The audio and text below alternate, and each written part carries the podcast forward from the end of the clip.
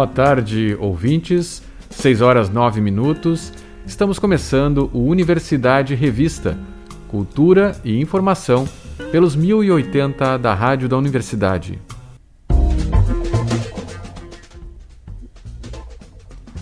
Programa desta quinta-feira destaca o relançamento da revista de poesia experimental Bric a Brac, em homenagem ao centenário da Semana de Arte Moderna de 1922.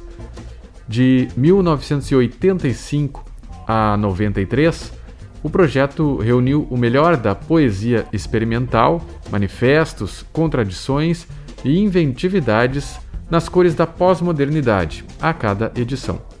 Após um hiato de 29 anos, a revista retorna com a edição especial para celebrar, dialogar e recriar com mira crítica os 100 anos de modernismo. A repórter Suzy Tesch conversou com Luiz Turiba, editor-chefe da publicação. A revista Bric a Brac foi relançada em Brasília no dia 13 de julho, no ano em que se comemora o centenário da Semana de Arte Moderna. A publicação foi a primeira a fazer uma grande reportagem com Manuel de Barros, criada em 1985, era um projeto de poesia experimental que se apoiava na tradição e inovação, por meio de diversas linguagens e formatos artísticos em cada edição. Hoje vamos conversar com o jornalista e editor-chefe Luiz Turiba sobre o processo de produção da revista e projetos futuros. Olá, Luiz, tudo bem?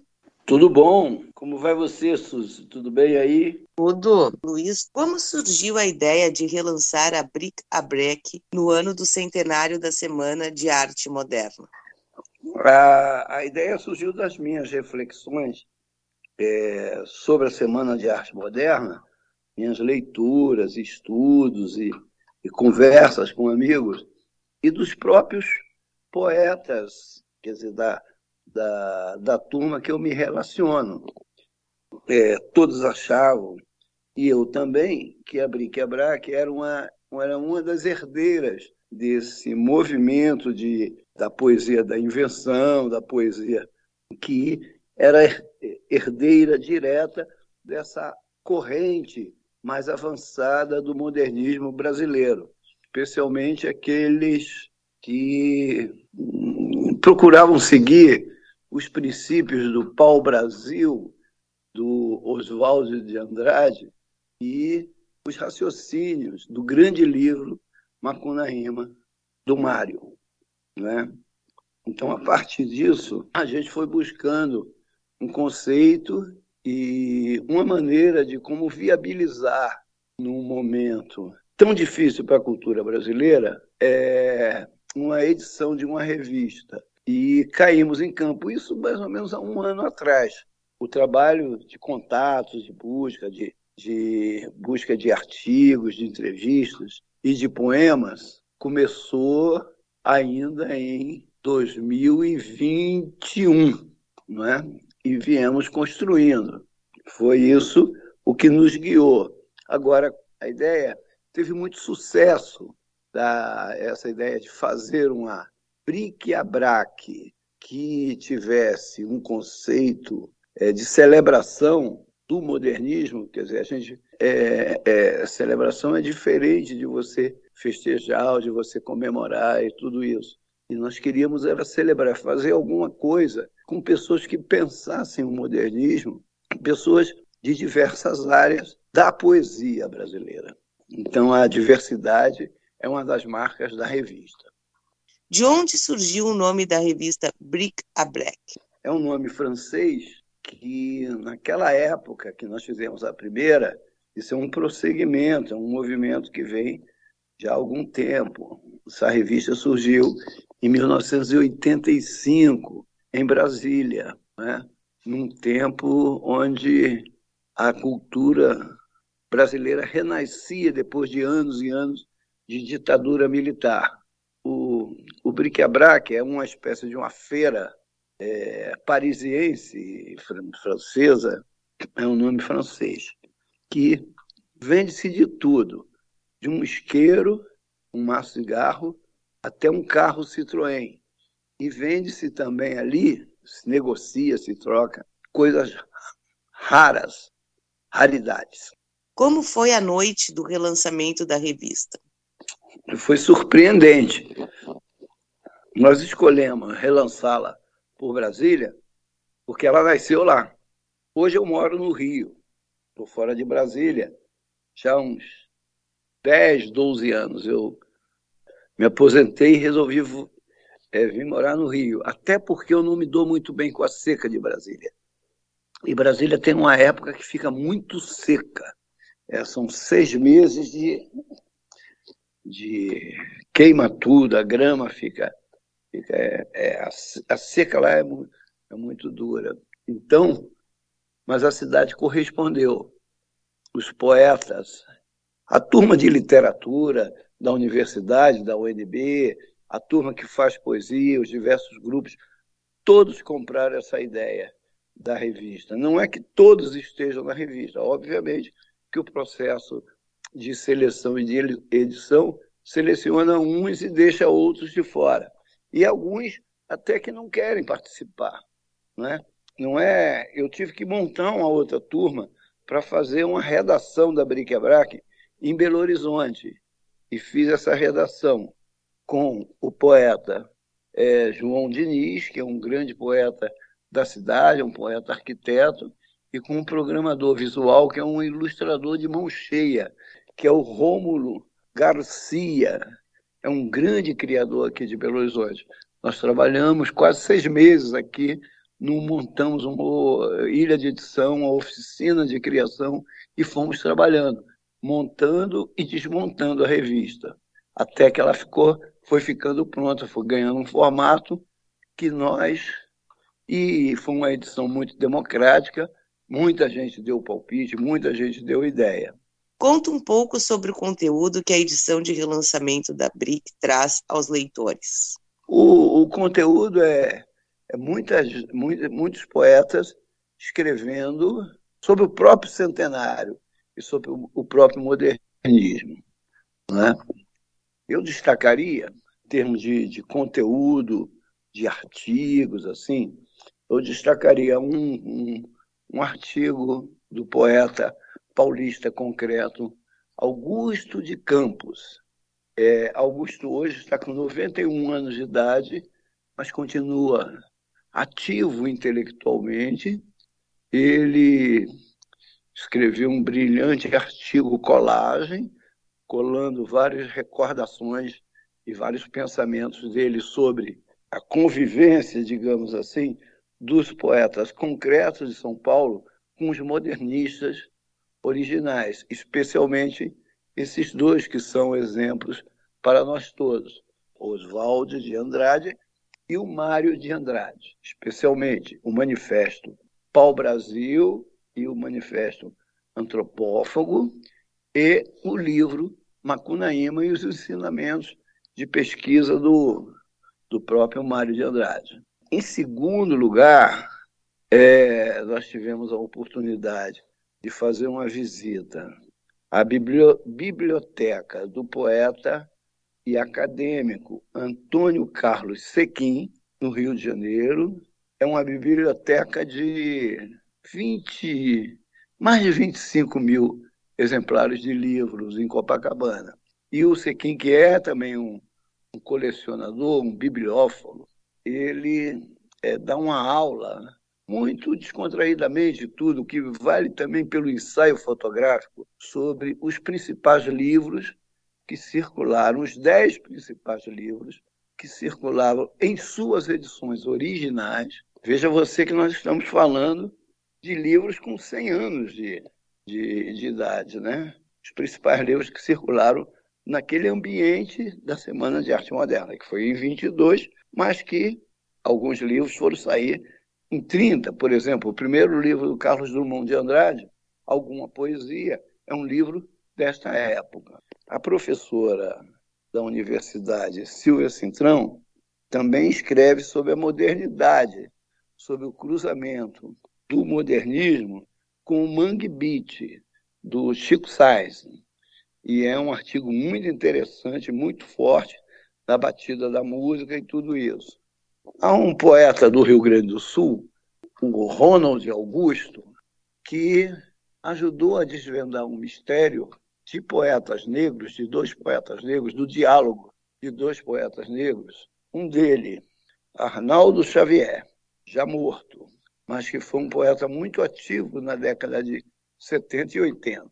E também o poeta Hélio Semog, que, de quem recebeu uma carta do Arnaldo Xavier, e é uma discussão, uma carta muito interessante, lembra um documento assim do, do Glauber Rocha, uma coisa instigante, de linguagem provocadora e tudo isso.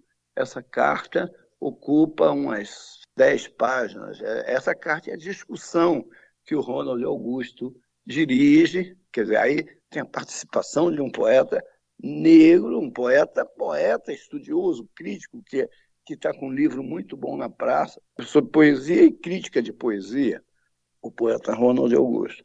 Destaco ainda uma, uma conversa do poeta do Piauí, Paulo José Cunha, falando sobre o, o outro poeta piauiense, mas o moderno, um poeta que foi fundamental para o tropicalismo, que foi o Torquato Neto e a, e a revista Nave Louca, uma revista da década de 70, do tempo do tropicalismo, mas uma revista que até hoje é exemplo para a gente. Ela é exemplo para a própria Bric Abrac, entende? Bom, eu poderia citar o artigo, já citei Silvia Cintrão, no mais, são ensaios fotográficos, são poemas ilustrados, vivos e tudo, que dão o teor múltiplo, facetário, a esta revista de invenção que nós relançamos, quer dizer, um selo que já existe há, desde 1985, mas que nós relançamos cheio de coisas novas. A revista tem 110 páginas, toda em papel couché, uma revista bastante luxuosa, e vai sair, até agora a gente saiu com a tiragem de 500 exemplares, mas vamos tirar mais 500 para Rio São Paulo, e quem sabe a gente vai na feira de Porto Alegre, né, que é uma feira de livros e, e uma feira de livros da maior importância. E você imagine, nós vivemos tempos tão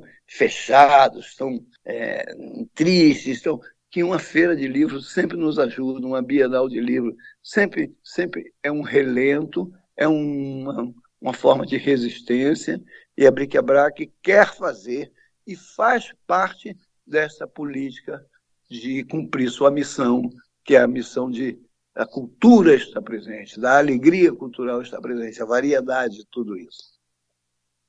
Como você observa o público de leitores, uma vez que no Brasil se lê cada vez menos?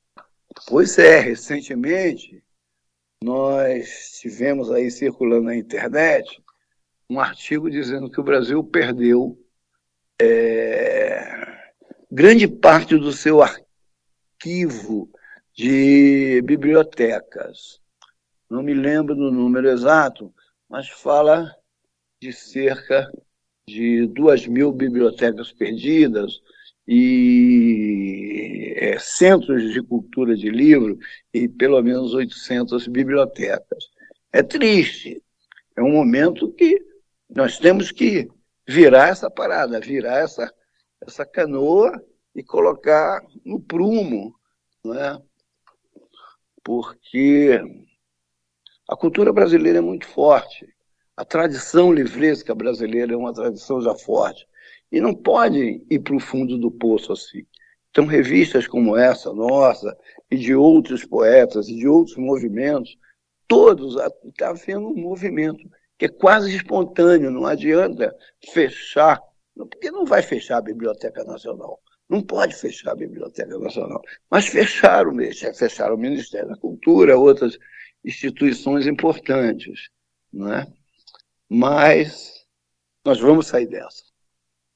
Eu tenho esperança, tenho fé e faço a minha parte. A gente faz a nossa parte. Uma situação inusitada que tem ocorrido durante a produção dessa edição de relançamento. Uma situação inusitada? Isso. O que, que, que eu posso contar? Bom, a situação inusitada é que nós fizemos um, um forte corredor cultural entre o Rio, São Paulo, Belo Horizonte e Brasília. Né? Então, há poetas, há... mas tem gente do, do Maranhão participando, tem gente do Piauí participando, do Rio Grande do Sul.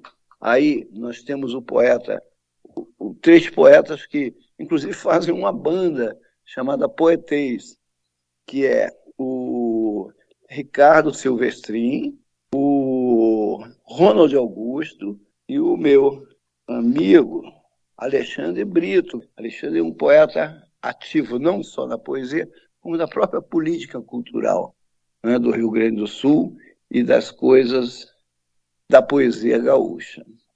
E o, o, o fato da gente ter um artigo escrito por um maior poeta vivo brasileiro, que é Augusto de Campos, aos 91 anos, defendendo os princípios da invenção, da poesia fora da academia, da poesia. É uma coisa maravilhosa, é um, é um fenômeno. Isso está atraindo muita, muitos leitores para a revista. Existe planos para disponibilizar os conteúdos também na internet? Ou você tocou num assunto legal. É, essa é a sétima revista. Né? Nós já fizemos seis revistas anteriormente. Depois paramos, cada um cuidou da sua obra e tudo isso. Mas existe uma ideia que está sendo concretizada também em Brasília, através do parceiro Moacir Macedo, que é um craque do cinema e da tecnologia, é um, é um documentarista, digamos, que está fazendo a digitalização de toda a obra da Bric-a-Brac. Então, são sete revistas, um catálogo de uma exposição que a gente fez na Caixa Econômica e pequenos livros. E ele está colhendo, agora mesmo no lançamento em Brasília, que foi um lançamento muito vivo, com quase 200 pessoas reunidas em um bar, lançamento com sarau, muito, todas as tribos de Brasília compareceram e tudo. Eu acho que vai ser assim também aqui em Belo Horizonte. Ele está fazendo documentação de pessoas que falam e que contam história da revista. Então, em breve, nós vamos ter um site. Nós estamos pensando em escrever nosso projeto, porque é um projeto caro, é um projeto que leva tempo. Nós estamos pensando em escrever o nosso projeto. Um fundo de apoio à cultura lá do Distrito Federal, que é um, uma verba forte da Secretaria de Cultura, é um dos, dos poucos estados.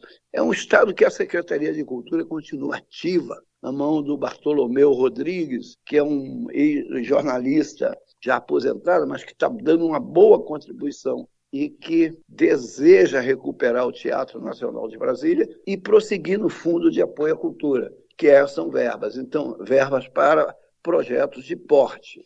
E o projeto da gente digitalizar e ter tudo isso junto num site está bem avançado, porque enquanto a gente fazia essa revista nova, a gente também trabalhava na digitalização dos demais números da Bric-a-Brac. Então, em breve, e eu digo em breve é porque eu acho que o resto desse ano vai ser uma concentração muito intensa da defesa da democracia e da, da eleição dos nossos próprios próximos dirigentes a níveis estaduais e ao nível federal. Então, é, vai ser difícil aí alguma coisa esse ano. Mas, para 2023, certamente teremos mais novidade e o público de todo o Brasil, você poderá ter um site que você acessa e você vai ter acesso a grandes entrevistas, a grandes conversas, a grandes poemas que foram publicados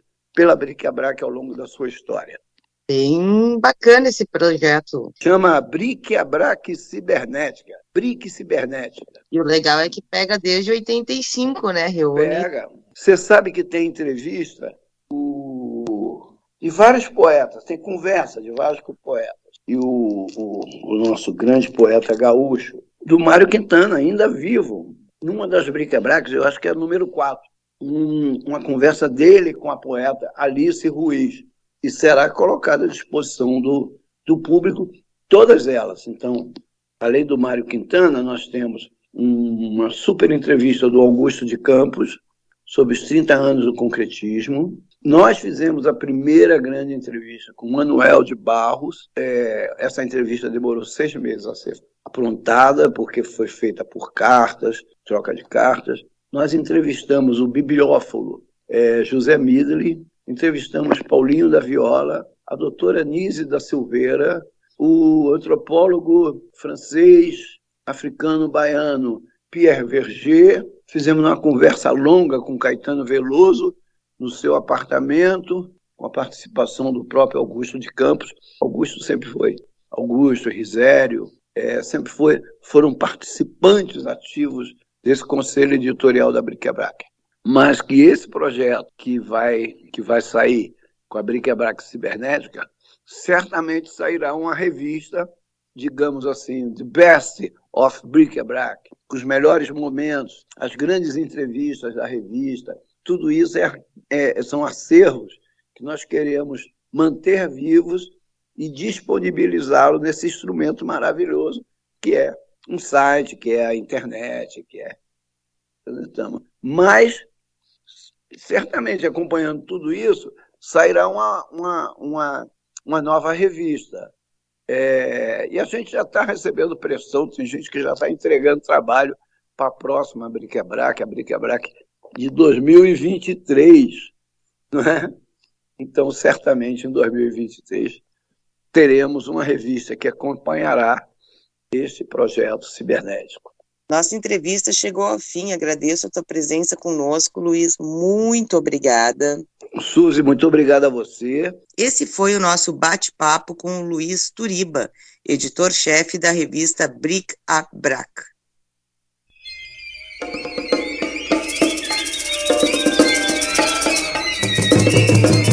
Quando o Pero Vaz caminha, descobriu que as terras brasileiras eram férteis e verdejantes escreveu uma carta ao rei.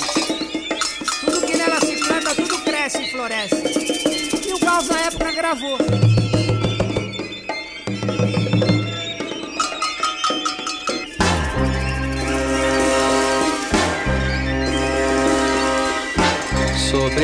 Cabeça os aviões, sob os meus pés os caminhões, aponta contra os chapadões meu nariz. Eu organizo o movimento, eu oriento o carnaval, eu inauguro o monumento no Planalto Central do país. Viva a bossa, sa, viva a palhoça, sa, sa.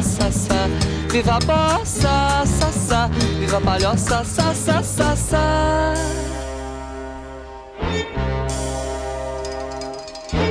O monumento é de papel crepom e prata, os olhos verdes da mulata. A cabeleira esconde atrás da verde mata, o luar do sertão. O monumento não tem porta, a entrada é uma rua antiga, estreita e torta. E no joelho uma criança sorridente, feia e morta, estende a mão. Viva a mata, ta, ta, viva a mulata, ta, ta, ta, ta. Viva a mata, ta, ta, viva a mulata, ta, ta, ta, ta.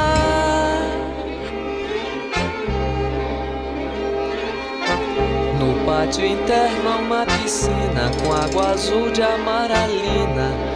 Coqueiro, brisa e fala nordestina e faróis. Na mão direita tem uma roseira, autenticando a eterna primavera. E nos jardins os urubus passeiam a tarde inteira entre os girassóis. Viva Maria, ia, ia, viva Bahia, ia, ia, ia, ia. Viva Maria, ia, ia, viva Bahia,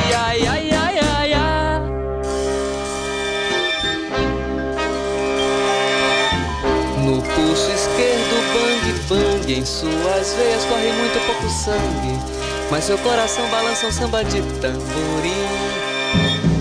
Emite acordes dissonantes pelos cinco mil alto-falantes. Senhoras e senhores, ele põe os olhos grandes sobre mim. Vive Iracema, mamá, vive Ipanema, mamá, mamá. Vive Iracema, mamá, vive Ipanema, mamá, mamá.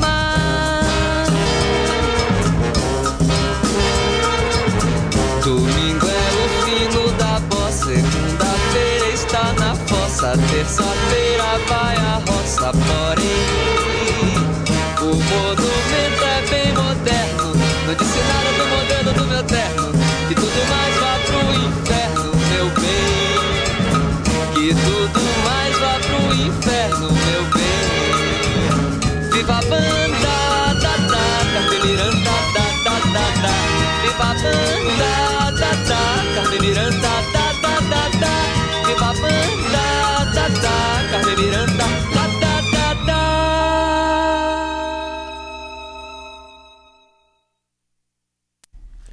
6 horas 35 minutos, Rádio da Universidade apresentando Universidade Revista. Nós ouvimos Caetano Veloso, Tropicália.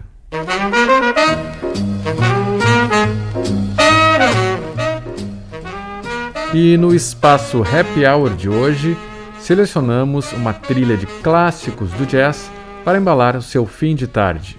Começamos com Peggy Lee, Alone Together.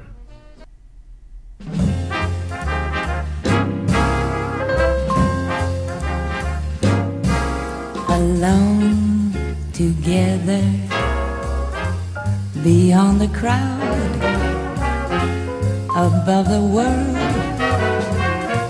We're not too proud to cling together. We're strong as long as we're together. Alone together. The blinding rain the starless night were not in vain, for we're together, and what is there to fear together? Our love is as deep as the sea. Our love is as great as a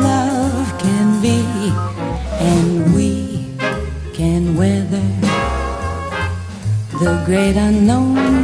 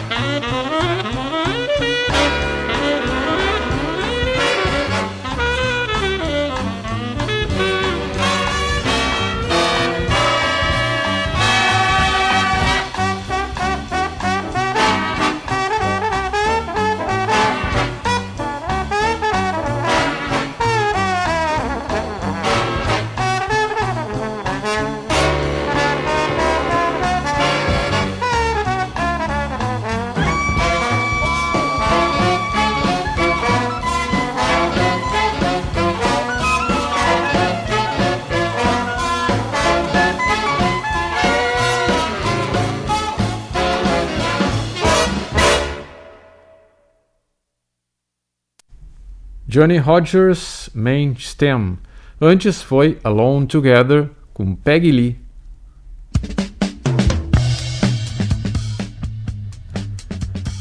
Nesta quinta-feira, às nove da noite, o músico Carlinhos Presidente realiza o show Guerreiro Menino, em homenagem ao cantor Gonzaguinha no Bar Ocidente. A apresentação integra o projeto Mês MPB no Ocidente Acústico. Os ingressos estão à venda na Simpla.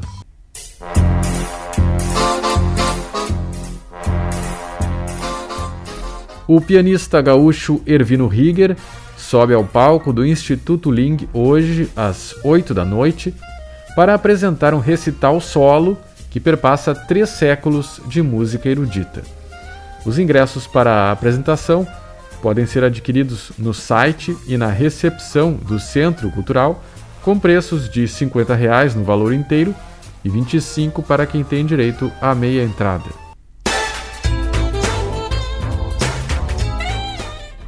O show Cabocla, da cantora Lisa Dias e convidadas, reúne jongos, cocos, maracatus e ijexás compostos por DJ Man, GG de Itaboraí, Laércio Lino e outros. Para cultuar a ancestralidade, a luta da mulher negra e a diversidade rítmica popular brasileira, o espetáculo será apresentado hoje às 8 da noite no Teatro Renascença. Os ingressos estão à venda pelo site Simpla.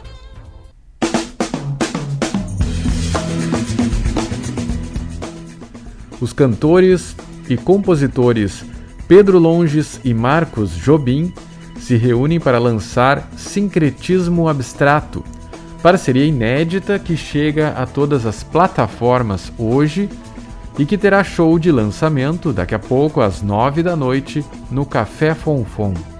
Neste encontro, além de apresentarem sincretismo abstrato pela primeira vez ao vivo, Longes e Jobim trarão uma seleção de canções de suas carreiras em show inédito, contando com a participação do músico André Vicente ao piano. Os ingressos podem ser adquiridos mediante reserva a 30 reais, pelo telefone 51 99880 7689 ou na bilheteria do local.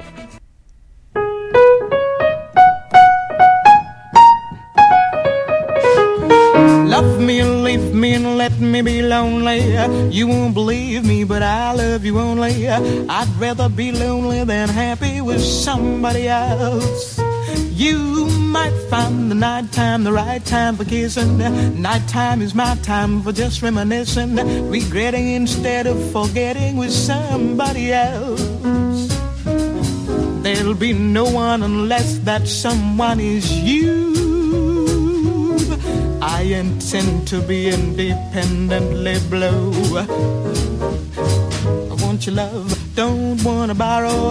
Have it today to give back tomorrow. Your love is my love, there's no love for nobody else.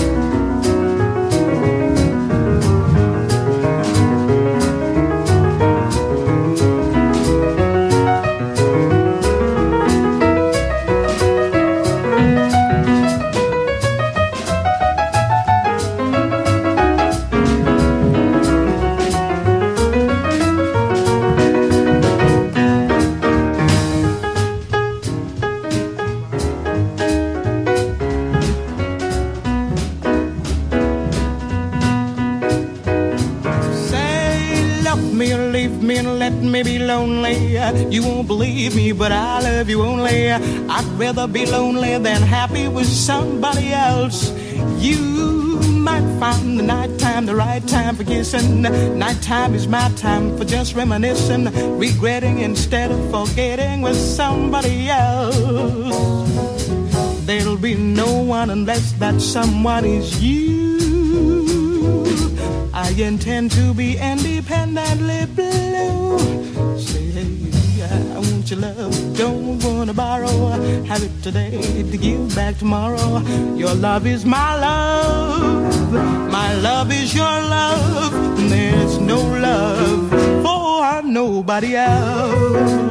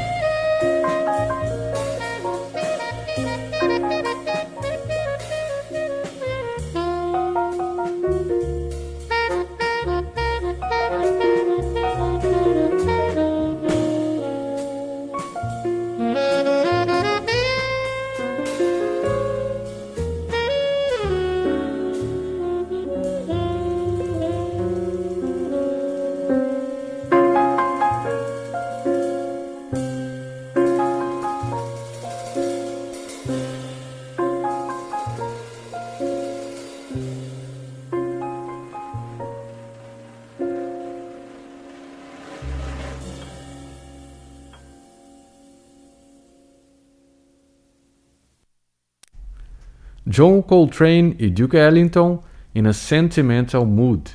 Antes foi Nina Simone, Love Me or Leave Me.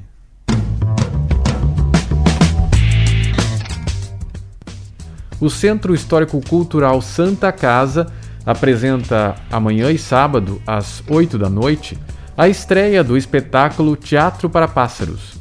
Com narrativa que mistura realidade e ficção, a obra coloca a atuação no centro do acontecimento teatral e reflete sobre a complexidade das relações humanas.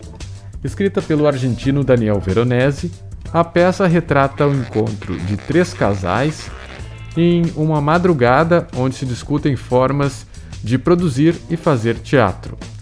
Ao longo da trama, os personagens são arrastados por acontecimentos e situações que os tornam reféns da ficção que eles mesmos produzem, e atuar se torna a única forma de suportar a vida.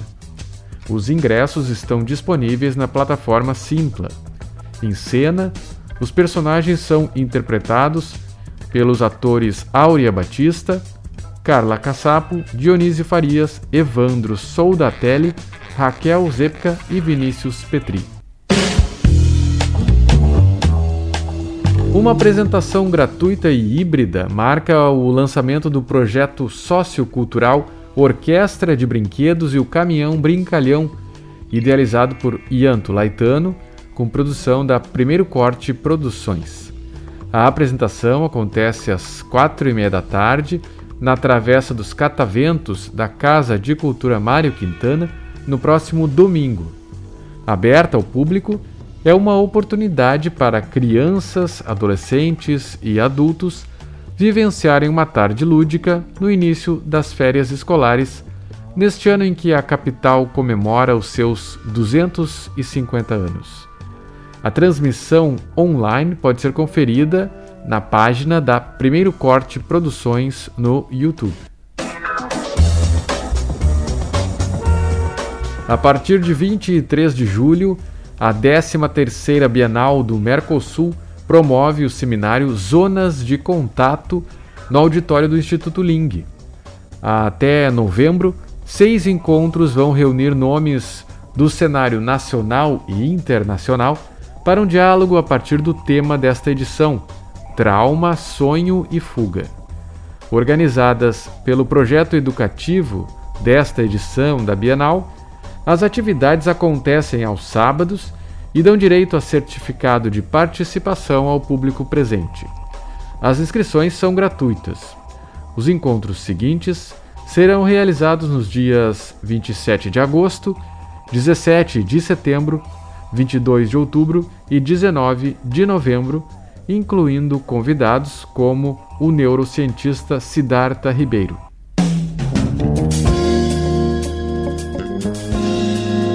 São 6 horas e 55 minutos. O Universidade Revista de hoje vai ficando por aqui.